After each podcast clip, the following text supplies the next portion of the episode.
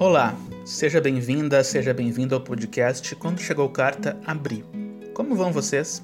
A ideia aqui é bem simples: ler cartas, correspondências entre escritores, artistas, personalidades.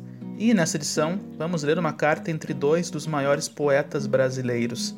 Trata-se de uma correspondência de Carlos Drummond de Andrade para João Cabral de Melo Neto, datada de 17 de janeiro de 1942. O mais interessante dessa carta é o incentivo na escrita e na publicação que o mineiro Drummond oferece ao pernambucano Cabral. Quem nunca guardou seus escritos e mostrou para ninguém? Talvez seja hora de vocês compartilharem o que escrevem, postarem em alguma rede social ou pedir a opinião de um amigo. Bom, meu nome é Rafael Glória, sou jornalista e trabalho com jornalismo na área cultural e tenho interesse acadêmico em pesquisa histórica. Você pode mandar indicações de leitura, críticas, sugestões e elogios para o e-mail rafaelgloria.com 88@gmail.com ou me procurar no Instagram a Desmemória. Você também pode assinar a newsletter desse podcast no site www.rafaelgloria.info e receber semanalmente uma nova carta. Bom, se você também gosta desse podcast, peço que ajude a compartilhar, tanto nas suas redes sociais como com amigos que vocês acham que possam se interessar pelo assunto.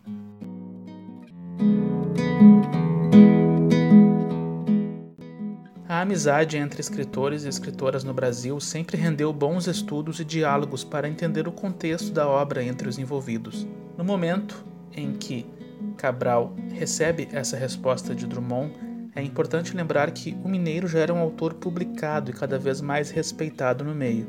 Cabral ainda não tinha publicado seu primeiro livro de poesia, o que acabaria acontecendo justamente nesse mesmo ano, uma edição lançada pelo próprio autor.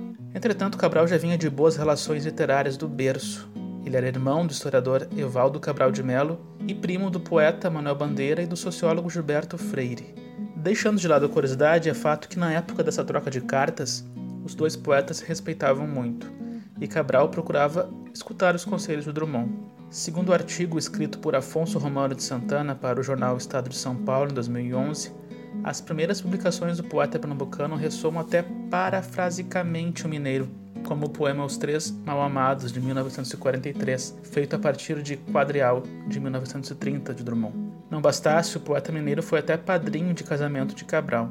E João reconheceu em outra carta, abre aspas, que caceteava diariamente por telefone, fecha aspas, seu colega, a quem pediu orientação até mesmo em relação ao emprego, uma vez que os dois eram funcionários públicos. Tanto que no famoso poema de Cabral, intitulado Difícil Ser Funcionário, há uma referência bem explícita a Drummond.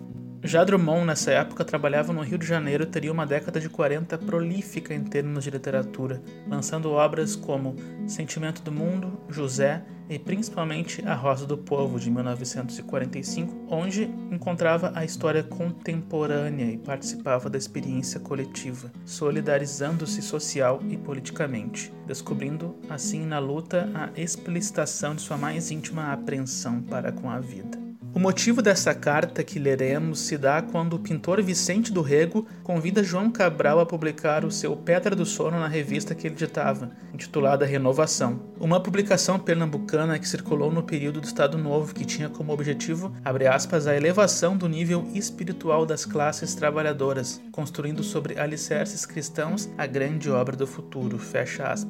A revista também trazia conteúdos ligados à música, poesia, religião, artes e política. Era algo então relevante para a época no contexto, principalmente das publicações do Nordeste.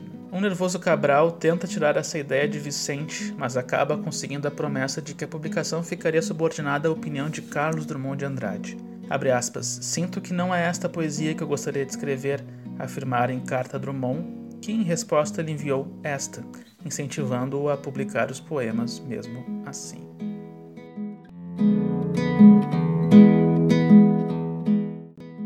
De Janeiro, 17 de janeiro de 1942. Meu caro João Cabral, a falta de resposta deve implicar consentimento, não desaprovação. Como você pensa de outro modo, quero manifestar-lhe expressamente minha opinião sobre a inclusão do seu livro na coletânea de Vicente do Rego Monteiro. Acho que você deve publicar. Sou de opinião que tudo deve ser publicado uma vez que foi escrito. Escrever para si mesmo é narcisismo, ou medo disfarçado de timidez. Sem dúvida, todo sujeito honesto escreve por necessidade, mas nessa necessidade está latente a ideia de comunicação. Os outros que gostem ou não gostem. A reação do público evidentemente interessa, mas não deve impressionar muito o autor. Daqui 20, 30 anos, o que ficará dos nossos atuais pontos de vista e juízos críticos? As obras terão que ser examinadas de novo, e então haverá uma importância maior no julgamento, ao qual provavelmente não estaremos presentes. Como você vê, eu acho que se deve publicar tudo, menos pelo valor da experiência do que pela operação de extravasamento da personalidade, de outro modo cativa, e pela tomada de contato com o mundo exterior, que é fértil e em sugestões e excitações para o autor. Se lhe desagradar a opinião dos jornais e revistas, não publique para eles, publique para o povo. Mas o povo não lê poesia. Quem disse? Não dão ao povo poesia, ele por sua vez ignora os poetas.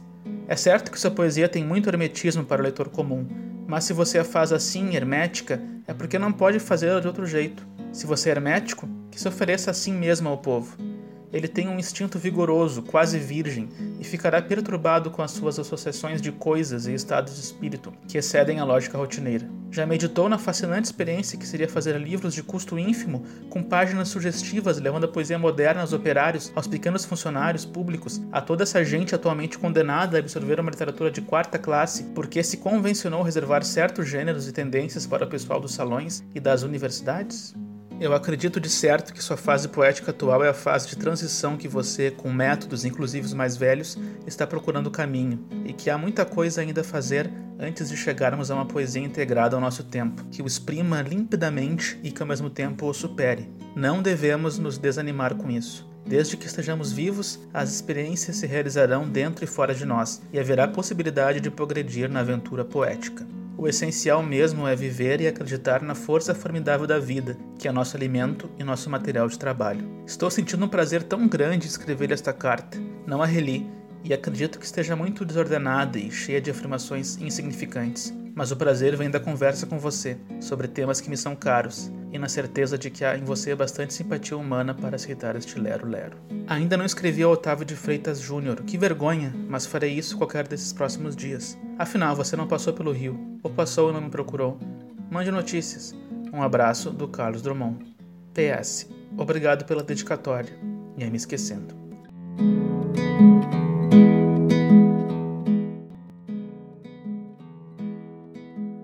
E aí, gostaram da carta? Reparem que há um agradecimento de Drummond no final.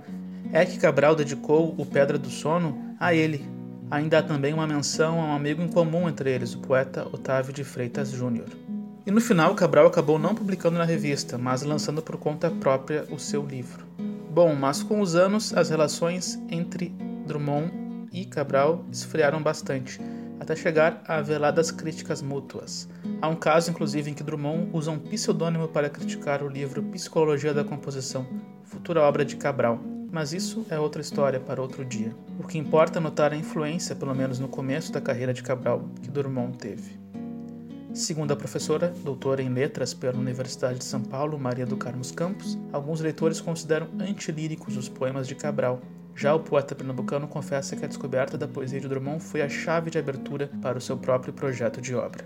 O importante é que as obras desses dois grandes poetas abriram cada uma, a seu modo, novas possibilidades para a poesia brasileira. E para a produção desse podcast, contamos com a pesquisa no site do Instituto Moreira Salles. Além disso, também eh, contamos com a pesquisa no artigo intitulado Uma Relação Tão Delicada, Drummond e João Cabral, de autoria de Afonso Romano de Santana. Também pesquisamos a entrevista A Subjetividade de João Cabral, legado para a literatura contemporânea, que pode ser encontrada no site da revista do Instituto Humanitas Unicinos. E se você gosta do Quando Chegou a Carta Abrir, peço que ajude a compartilhar, seja nas suas redes sociais ou mostrando para mais pessoas. Obrigado e até a próxima!